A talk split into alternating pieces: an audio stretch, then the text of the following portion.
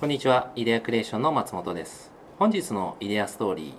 ゲストは株式会社ソルト代表取締役社長大塚祐介さんです。大塚さん、よろしくお願いしよろましす。くお願いします。はい。まずあの会社名であるあのソルト、はい、これソルトっていうのはひらがなでソルトそうでねす。こはれい。会社名の由来っていうのはどういった感じなんでしょうか。あのですね、はい祖母があの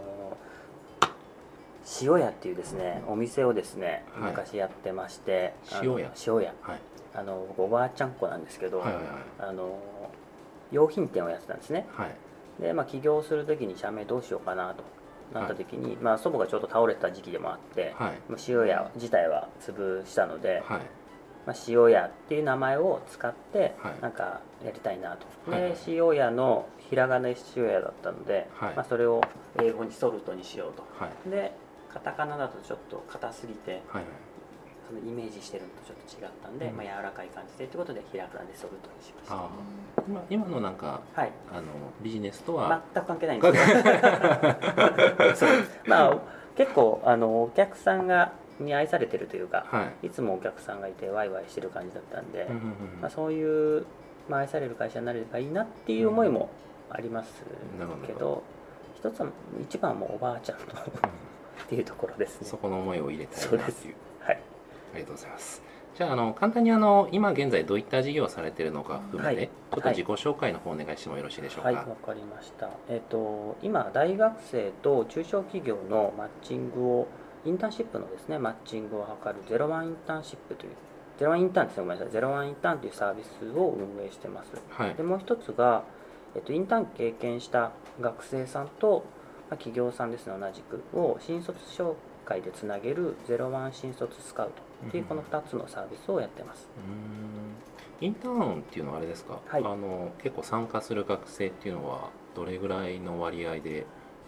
いるもんなんですか結構多いですねインターンシップ自体はは今全、あの就活生でいうと7割ぐらい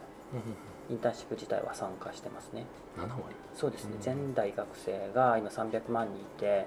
就活生でいうとまあ毎年50万弱いるんですけど、そのうちの7割がインターンをやってます、えーあそうなんですねそうなんですよえ。ーえ学生さんはあれですかなんか参加するその目的というか、はい。どんなほとんどはがい就活目的が多いですね。はいその7割でいうと、はいあのインターンシップって言っても、はい結構日本だと定義がまあ曖昧な部分があって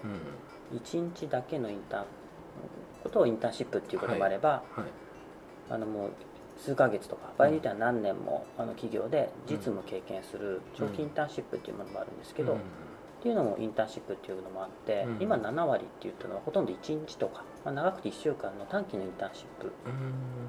プが対象なんですねはあはあはあなるほで僕らがやってるお手伝いさせてもらってるのは長期のインターンシッどはいプを対象にしてるんですけど、はいそれでいうとまだ全大学生の3%ぐらいしかいないですうーだからん全然これからって感じですうんうねんうん、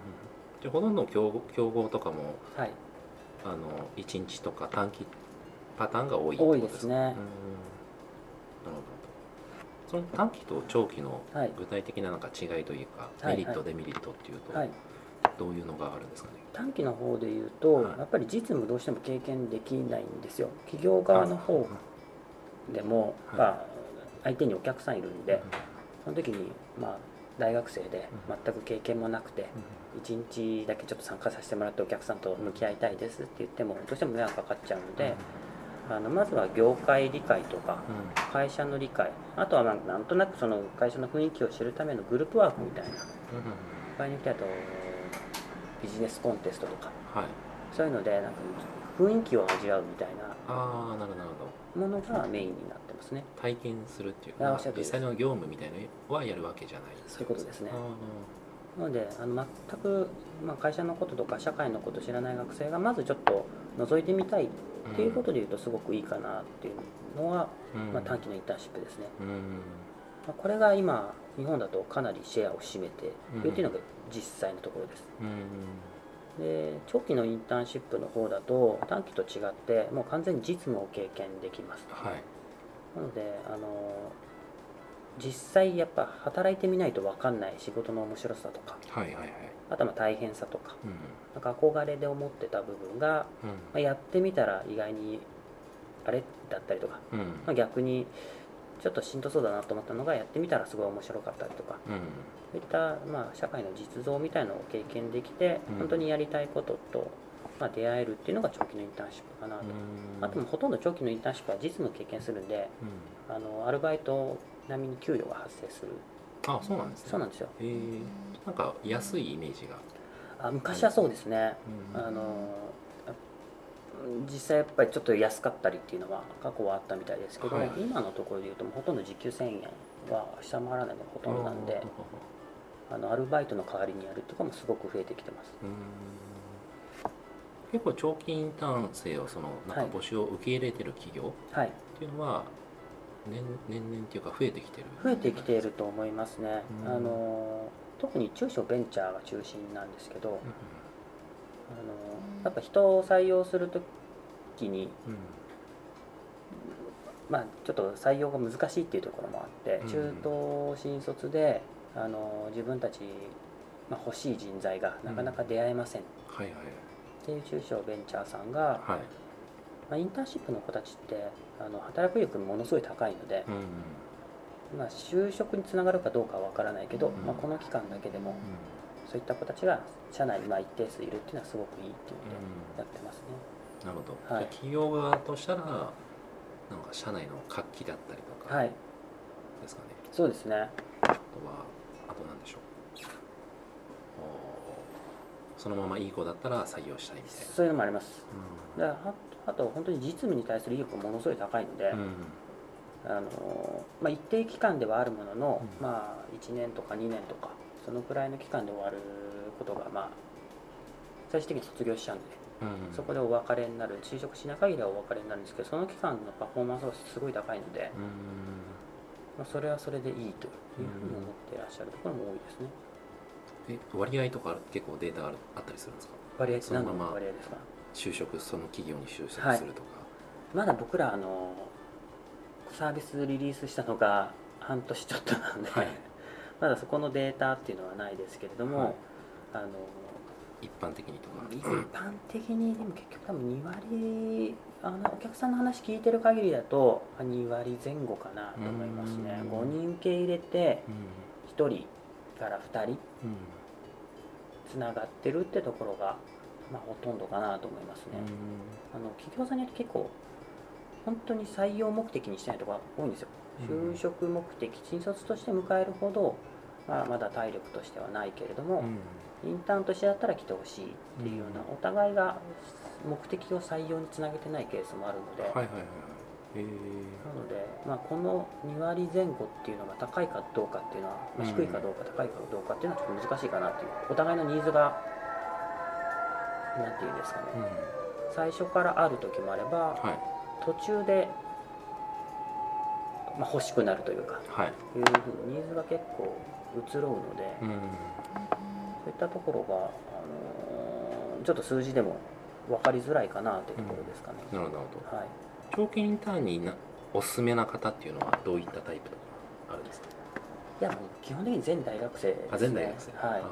ああのー今新卒で入社した大学生って3年以内に3割離職してるんですーよはい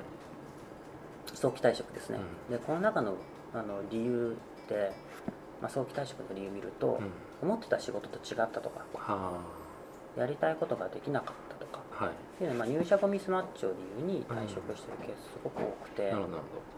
でまあ基本的に就職するんであればほど、うんあのまずは社会経験積んだ上で自分が本当にやりたいことっていうのを知った上で就職した方が絶対にいいと思うので、うんまあ、そういった意味では全大学生にお勧めしたいですね、うん実際インターン経験するとその後なんか就職に有利な傾向とかはあ実際ありますねあるんですねはいあの新卒って基本ポテンシャル採用っていうふうに言われてるので、はいあの企業の方もあの経験はないけど今後頑張ってくれそうかなっていうところで面接してるんですけど長期のインターンシップやってる子たちって、まあ、ある意味中途経験みたいなもんなので、うん職務経歴がある新卒って、まあ、ほとんどいないんですよね、うん今現状でいううんと、まあさっき言った通りまり全大学生の、まあ、天板未満なのではいそうなった時にあの実際に例えば営業であればまあ営業を半年1年やってましたとか、うんエンジニアを半年1年やっていてこういうことができてでこうこうこういう理由でこの仕事に興味があるんですっていうのが、うんその経験をもとに言えるかうんなんとなく憧れだけで言うかだとやっぱり面接の時の言葉の重みが変わるんで、確かに確かにそこはかなりやっぱいいとこいいとこというか、まあ、希望してるところにうん、うん行きやすい子は多いなっていうのは話聞いてると感じますねう、んなるほど。本社はあれですよね、長期インターンシップはいが専門。そうですねそうですよね。はい短いのはもう逆にあの掲載希望されててもお断りしてます、うんうんうん。なんか他にも競合とかでもはい長期インターンシップとかあると思うんですけど、はいなんか御社的ななんか強みとか、あはい、もしあれば。あはいうちで言うと長期のインターンシップに参加した学生さん3ヶ月以上インターンシップを、えー頑張った学生がですね、インターンシップはその受け入れてる企業さんが、経営者の方がですね3ヶ月後に推薦状を書いてくれるような仕組みを入れてるんですね、社長がってことですか。そうですそうですはい3ヶ月間でこの子はこんだけ伸びたよとか、うーんこういうことを頑張ったよっていうのを具体的に、うんまあ、推薦状の中にコメントとしてうんうん書いてくれるようなうサービスが、まあ、この中にあの入ってます、んはいはい。でその推薦状自体はあの新卒を考えている別の企業さん、まあうんこちらは大手の方の企業が多いんですけれども、そちらの方にですね、うんまあえー企業限定で情報公開がされていてはい。でその方々が「あこの子いいね」とう例えば同業でベンチャーでこういう経験積んでて、うんまあそこの社長が推薦してんだったら間違いなさそうだなとんいううん。なるほどなるほど。ような形で、はい。まあ、スカウトが来ると。うん。で新卒の方にも実際に本当に有利になるっていうような形になってます、うーんでまあインターンシップを経験してあの、まあ、自分のやりたいこととか、はい実際に、えーその力をつけるっていうこと自体長期のインターンシップでもできますし、うんちのその01インターンを利用いただくと、まあ、3ヶ月後にそういった推薦状機能がついてるので、はい。まあ、本当に就活にも有利になるよとうーん。これが、まあ、うちならではのサービスですねなるほどなるほど。それがゼロワンインターン。そうですそうです推薦の方はゼロワン新卒スカウトっていう名前なんですけれども、はいまあ、企業の方がゼロワン新卒スカスカウトでうんゼロワンインターンの推薦状を持ってる子にリーチするっていうようなうんそんな感じですなるほど。これ最初あれですか。さ社長の推薦状はいをあの企業側に提案するときに、はい社長社長側の方は、はいん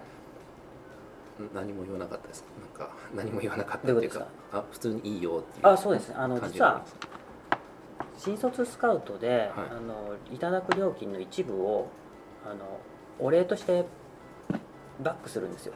あ向こうの企業に。そうですそうです、はいはいなので、あのー自社でそのままインターンした子が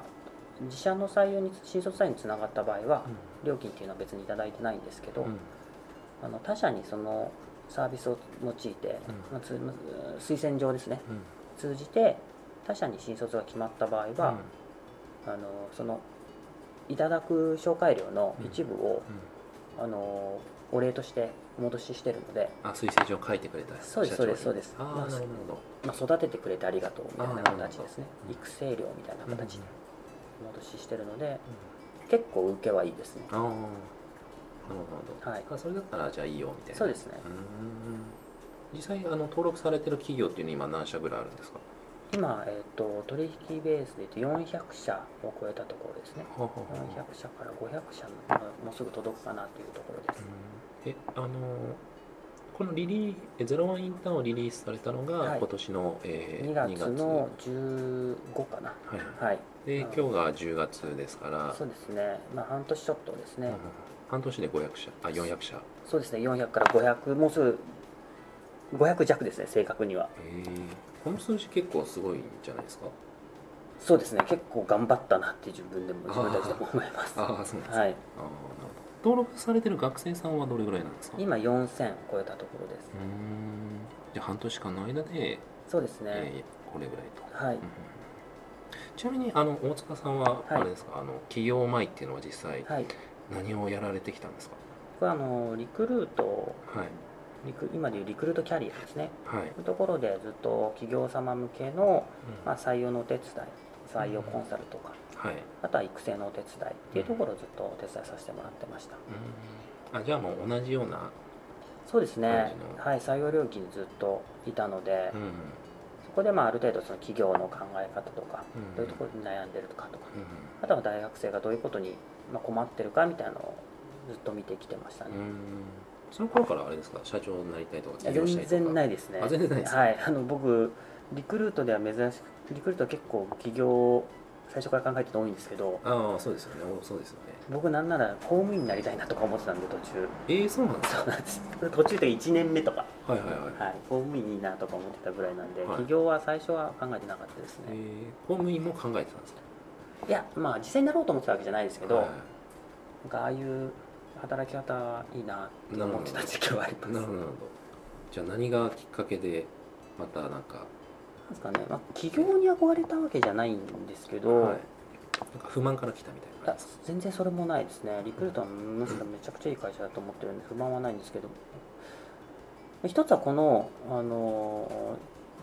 やっぱ就活で毎年3割うんミスマッチ起きてるっていうのがあって、うんうんで僕担当してたのは特に金融業界を担当してたんですけど、うんはいそこの離職率ってもっと高いんですようんうんあの、まあ、金融の中でもいろいろありますけど例えば証券とか生保とかうんはいあと先物とかそういう業界とかって、あのまあ、半分ぐらいやめてっちゃうんですねうんその時に、まあ、こういったミスマッチってもっと解消できないのかなっていうのはすごい思っていてうんうんもうリクルートの、あの今やっていたメディアだとどうしてもそこって、あの解消しづらくて、あの長期のインターンシップに特化してるわけではなかったのでうんはいでまあ実際大学生に働く機会を提供できれば、まあ、そこって解消できるんじゃないかなっていうのをすごい思ったので、うんだったら自分でやろうかなっていうのがすごい思ったっていおうーで公務員に目指しても何ていうんですかね安定志向がどっかにあってはいはいはいでそれ自体別に今もあるんですよはいはいあのただ安定っていう捉え方自体が変わったというかうんどういうことですかあのなんていうんですかね安定イコール公務員って思ってたんですけど、はい安定ってなんだろうなって思った時に結局生きていく力というか、うんどんな環境下でも生き残れるというかっああはいていうのが安定かなって思った時に、うんその自分がやりたいことを、まあ、会社が決めるんじゃなくてうん自分がやりたいって思ったことに対して、でそれが実現可能性をどれだけ高くできるかとかうんその中で、まあ、やりたいようにやれるしちゃんとそれで食べていけるっていう状態を作れるのが安定かなって思った時に、うんまあ、別にそれ起業でもできるなと、うんなんか起業がギャンブルでうん公務員が安定は違うなと思って、うんまあ、そのサービスを自分でやりたいなと、うんでその中で安定稼働できるにはどうすればいいんだろうなっていうような考え方になって、その時に起業のハードルが一気に下がったっていうう、んまあ、結構会社員時代って、はいあの起業の木の字も結構思いつかなかったりするじゃないですか、はいはいはい、なんかきっかけがあったんですかあなんかもう本それは多分本読んだとかなんかまあ、本も結構読んでましたけど一番やっぱリクルートの環境は良かったなと思いますねその多分起業に対するハードルはそんなに高くなはいいはいというか、まあ、結構するんでうん、あまりにもそういう人たちがいるわはけいです起業していくのが多いですし、うん当時今はちょっと分かんないですけど当時とかあの定年退職してる人が事実かどうか分かんないですけど過去50年近くで退定年退職して2名しかいないって言われてたんでああなんか聞いたことありますねはいはいその時にリなクんルかートさんそもそもはいずっとリクルートにいるっていうのではないんだなって思ってた時にその中の手段としての起業は別に高いものではなかったですねうん自分はそうなるとは思ってなかったですけど、はいなるほどなるほどはい、じゃあそれはじゃあ実際はもうそのなんかそのサービスの課題がちょっとあそうですねから来てるっていうそうですねで結構思い込んだらもうやりたくなっちゃう部分なのであもうこれはやりたいと思っあてーはいじゃあどうやろうかなっていうところにもう次は考えがシフトしていきましたねうーんなるほどどういうじゃああの、はいサービスにしていこうかなっていうのははいその辞めてから辞めるまでに考えあそうですね、まあ、ある程度こういうことしたいなっていうのはもう考えていたので、た、うんうんうんあしとっはかり準備されてから辞めたっていう、そうですね、うんうんあとはまあ結局求人数が重要なんで はいはい、取ってこうかなっていうところですね、うんあのモデルとしてはあのまあす結構早めに思いついたので、うんあとは重要なのはまあビジネスモデルよりもうん実現力というかうんかなと思ったのでそこのところをどうするかはかなり考えましたねなるほど最初じゃあその辞めてから、いえ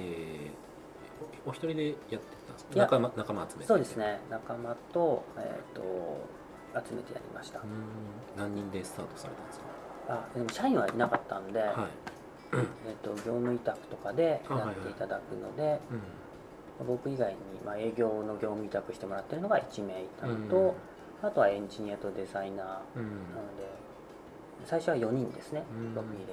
あで最初は業務全部業務委託そうですそうですう、んなるほどまず何何から始めたんですかまずなんかホームページもないあないですねですはいな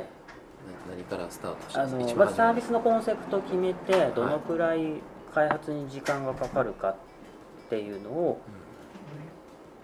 えーまあ、エンジニアとデザイナーの方に見積もってもらって、うんうんまあ、おそらくリリースこんくらいになるぞとうんこれゼロワンインターンそうですそうですそうす、ですゼロワンインターンの方ですうん、で、えーじゃあその期間どうしようかと、うんまあ、僕プログラミング全くできないんであはいで、まあ、オープンしたタイミングでのインパクトも絶対重要だなとい思ったので、あのオープンしてから求人ではなくて、うんあの開発中にある程度、まあ、あの求人数を揃える必要があるかなというふうに思ったので、あの本当にペライチのデザイン1枚を先に作ってもらって、はいあのこんなページにするつもりですっていうのを、う画面その1画面だけ持って営業に来ましたえー、それは大塚さん、うん、あ僕とその営業あそのうなんだ業務委託してくれてる2名で行きましたね、じゃあリリース前からあのお客さんを捕まえてあそうですそうですそうですで反応はどんな感じだったんですかいややっぱないでしょ っていう最悪うんできてから来てよっていうのがまあほほとんどなんですけど、あのうん中にはあそうなんですよ、うん中にはっていうところをなのでまあどうしても率は低くなるのは、うん受注率は低くなるのはしょうがないのでその分行動数で担保しようということでうんもうアホのようにいきましたねう、んで結果的になので開発時から売り上げは立ってたのでえー、えあのリリースする前からリリース前からの、はいは要はヒット率は低いんですけど、うんその分打席に立とうと思っいなるほどてで結果的に開発要は出来上がるまでには、うんもう十分、あのー別に赤じゃなかったですうんその段階から、じゃあそのコンセプトと、まあ、ちょっとペライチのデザインそうですねあの営業行って、はいそれが、まあ、だ打率は低いですけど、はい理解してもらってそうですねよくこんなんできたなって笑いながら でもなんか熱っぽくやっぱりこういう風にしたいんだというのをすごく思ってたんで、はい、そうすると共感してくださるうん社長さんは少なからずいてえ本当にそれは絶対裏切られないなと思う裏切れないなと思ってるんですけー、ど、はいはいあなるほどりがとうございますとでなので結果的にオープンしたタイミングで、うん求人の掲載数は同業の中でも最大級になったんですよね、うんオープンの日に、あそこは頑張ったなっ ていうふうに素晴らしいですねそれ、うん、ちちなみにちょっと戻るんですけど、はい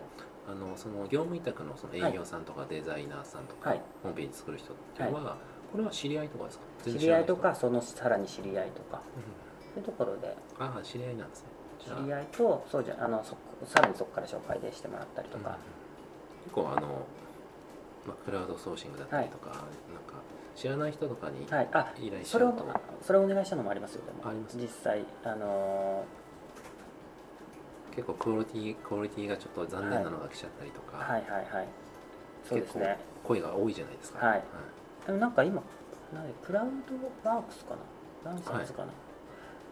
なんかコンペ形式みたいなのでできるんでああ、あはいはいはいのえサイトもできるんですかあーサイトはできるのかなサれなイんかトよはくロゴとかはありますよねあそうですね、はいそうですそうですサイト自体はそこにはお願いしなかったんですけど、うんそのロゴとかなんか一部なんかの画面とかはそういったのでお願いしたのもありましたね、うーんでも基本的にはもう同じエンジニアとデザイナーの方、うん最初にあの依頼した方に、と二人三脚でずっとやってきました、知り合いは最初あれですかスムーズに協力してくれた感じですかえ でもいやいやいやいやっていうかー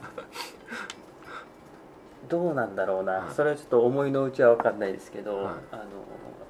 エンジニアの方はすごくそうですねまあデザイナーの方もそうかな、うんなんかこういうサービスにしたいんだっていうところに対してすごく共感してくれたのでう、んで結構お金のさっきの安定にもつながるんですけうど、んあのなんていうんですかねあのちゃんとビジネスとしてやる中ではい絶対失敗したくないと思ってたので、やっはぱいそのお金の支払い方とかっていうのは結構意識してて、うんなので開発のところも、まあ、待ってもらってたというか、まあ、その支払いサイトをちょっとだけあの要は納品後ろにしまってそうです、はい納品に合わせて先払いじゃなくて後払いにさせてもらったんですね、そのエンジニアのデザインの方にはでそれまでにデザイン1枚で営業かけてたんで、うんうんなので結果的に何ていうんですかね最初に初期のお金を用意せずに結果的に支払えたっていうのがありました、それ大事ですよね後そうで払すいね最初は最初はなんかあの先払いしちゃってちょはいっと後悔するっていうのは結そ構うですねはい周りとかでもあったりするんはでいすけどああ本当ですかうんうんそんなことやってましたでもかなり、うん、いいエンジニアとデザイナーにそういった意味では出会えたのかなってじゃあ思いそのます、開発の部分はじゃあスムーズにまあ、全然スムーズじゃないですよあスムー全ズじくゃないですか全くスムーズではなかったですけど、あの意気込みはすごくいい意気込みでやってくださったなとおお願いしてからどれぐらいの期間ですか完成したのいやーかっこ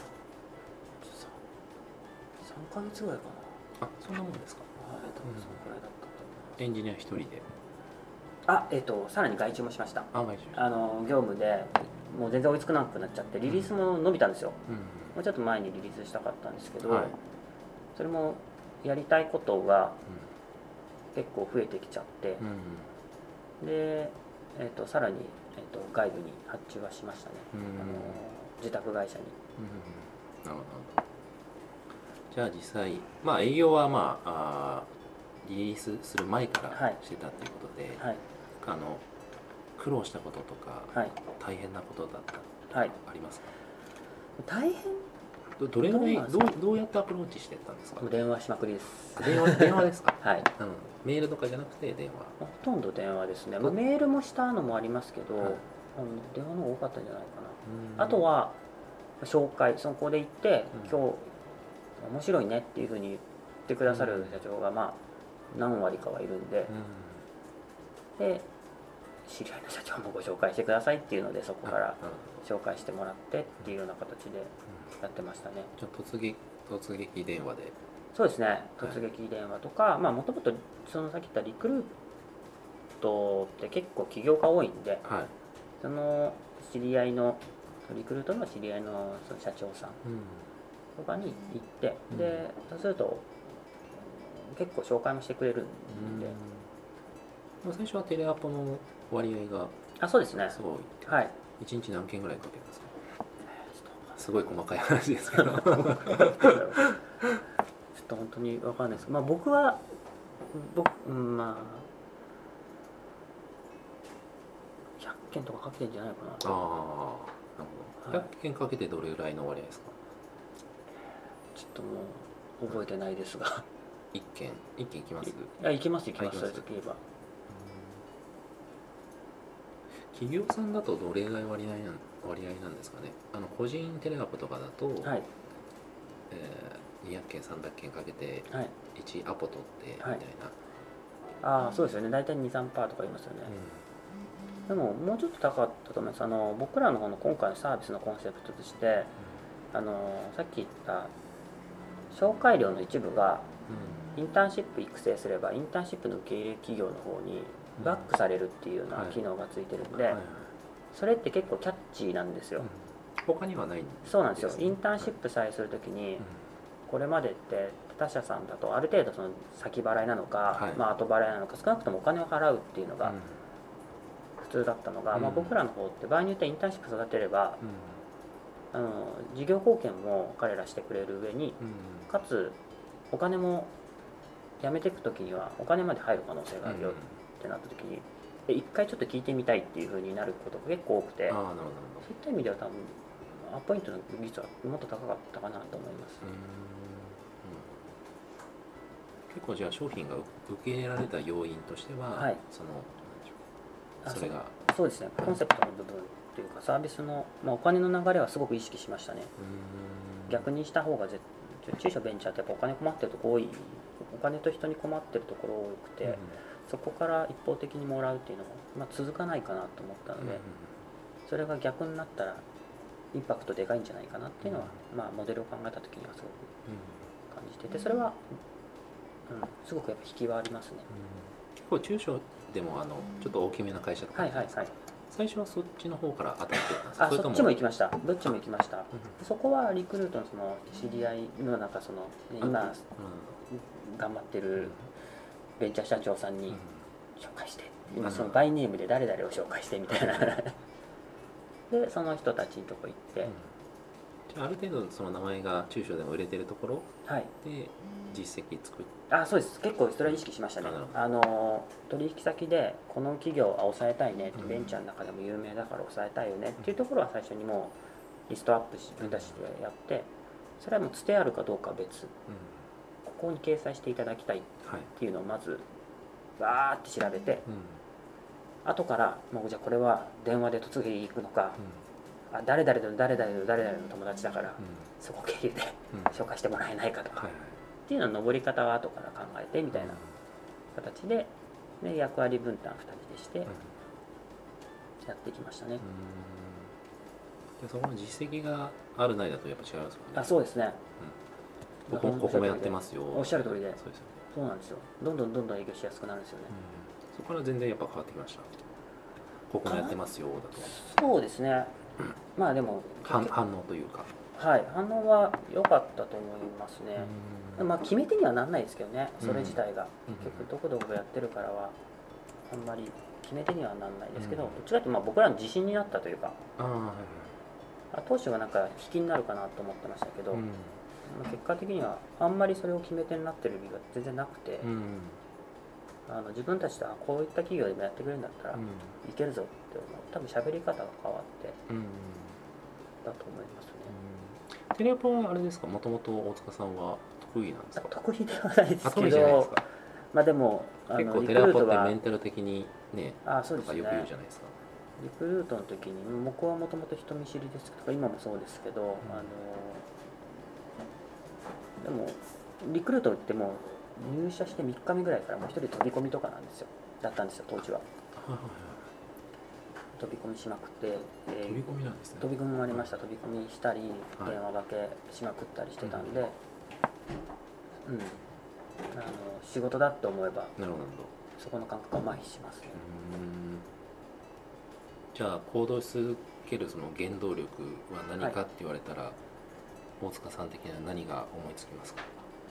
えもう一回言ってくださいあ行動し続けるはいその原動力。ああもうこれはもう本当にサービスのもともと感じてた課題の部分というかはいはい。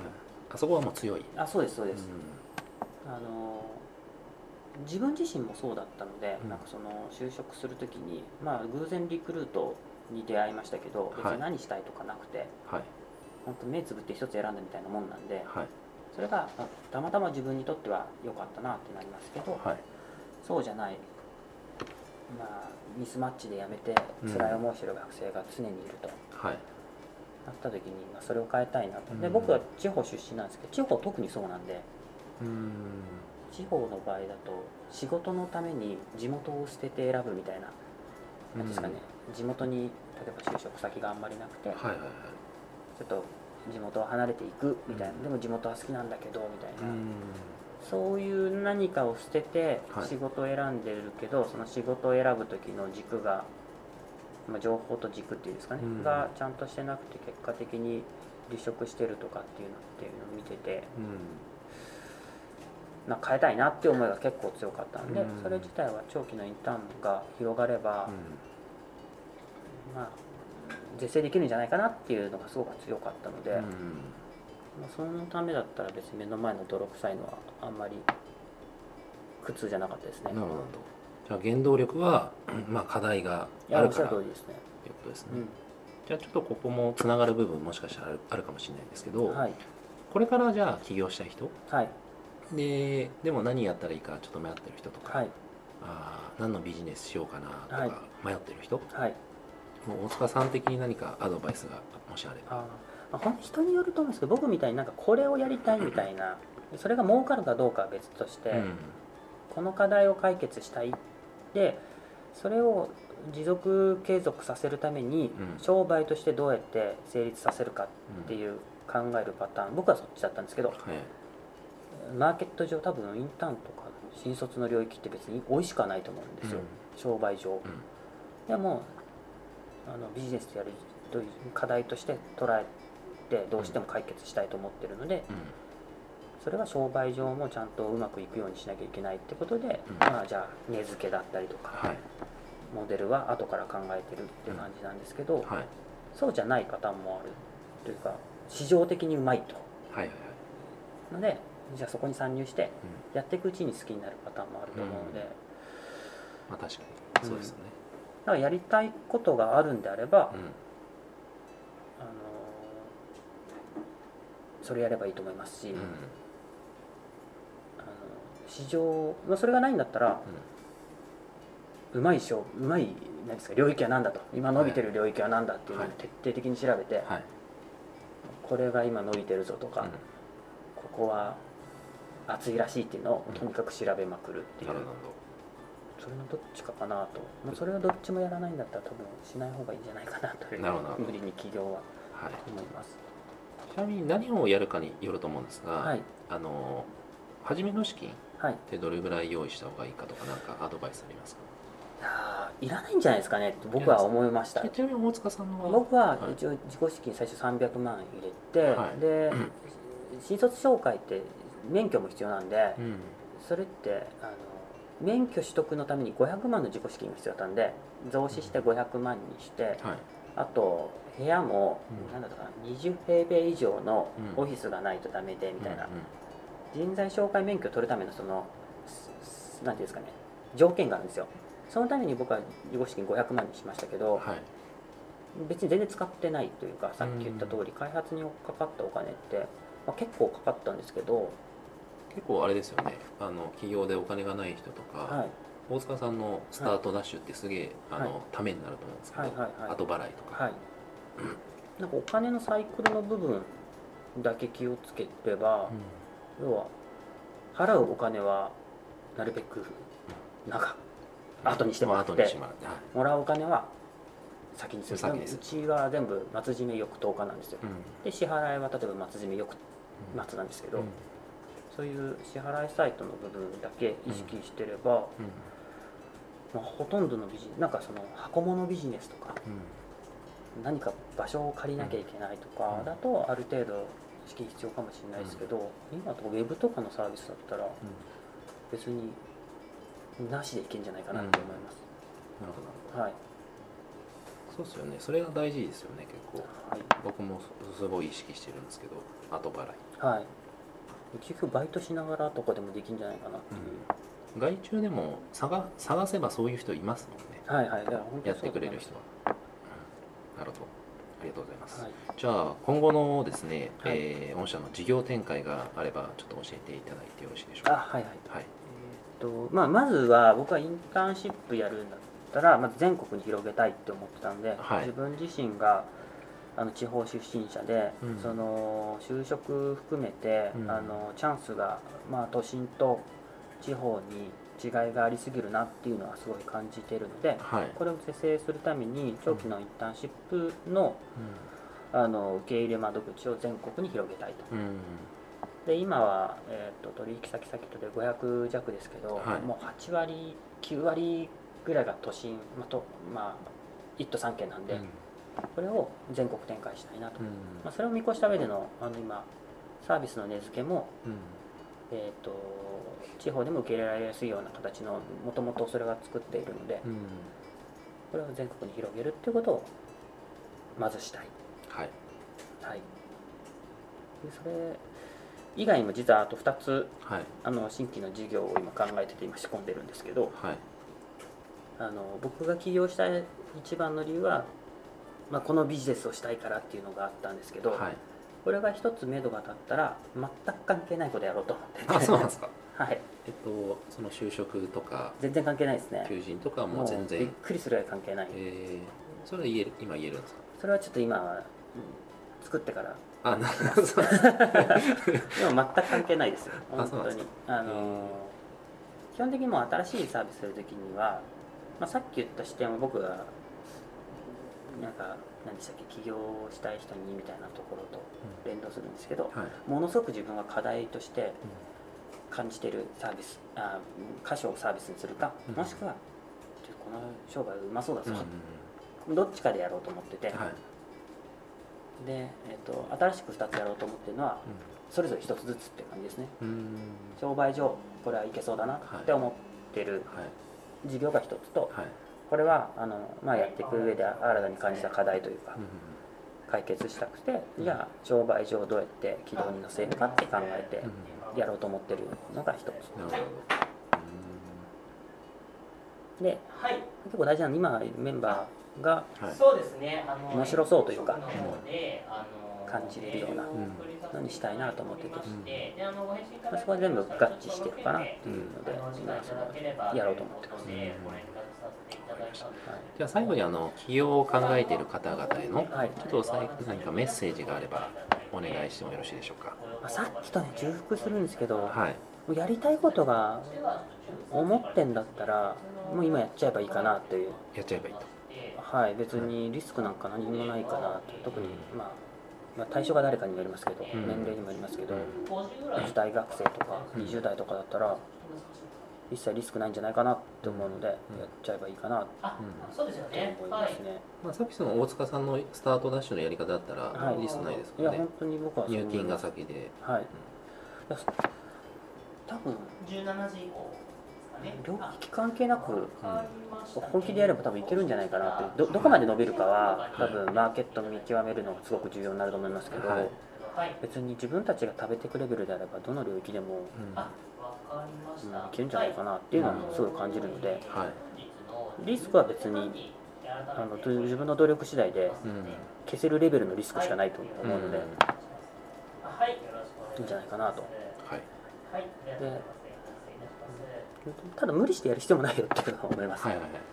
大手は大手というか、まあ、サラリーマンの良さはサラリーマンの良さもあるんうで、んそうですね公務員をはい目目指してたっていうか、はい興味あったんですいやもんね本当にそうです、はいうんまあ、やりたきゃやればいいんじゃないなっていうごめんなさいそんな感じあー大丈夫です、まあ、やりだけややればいいんじゃないかとはい誰かに説得されなきゃできないんだったら別に、、まあ続かないですもんね、そううんいうや人はめやめた方がいいかなと思います、普通わかりました、にはいありがとうございます、はい本日のゲストは株式会社ソルト代表取締役社長大塚祐介さんでしたあありがとうございましたりがとうございますありがとうございました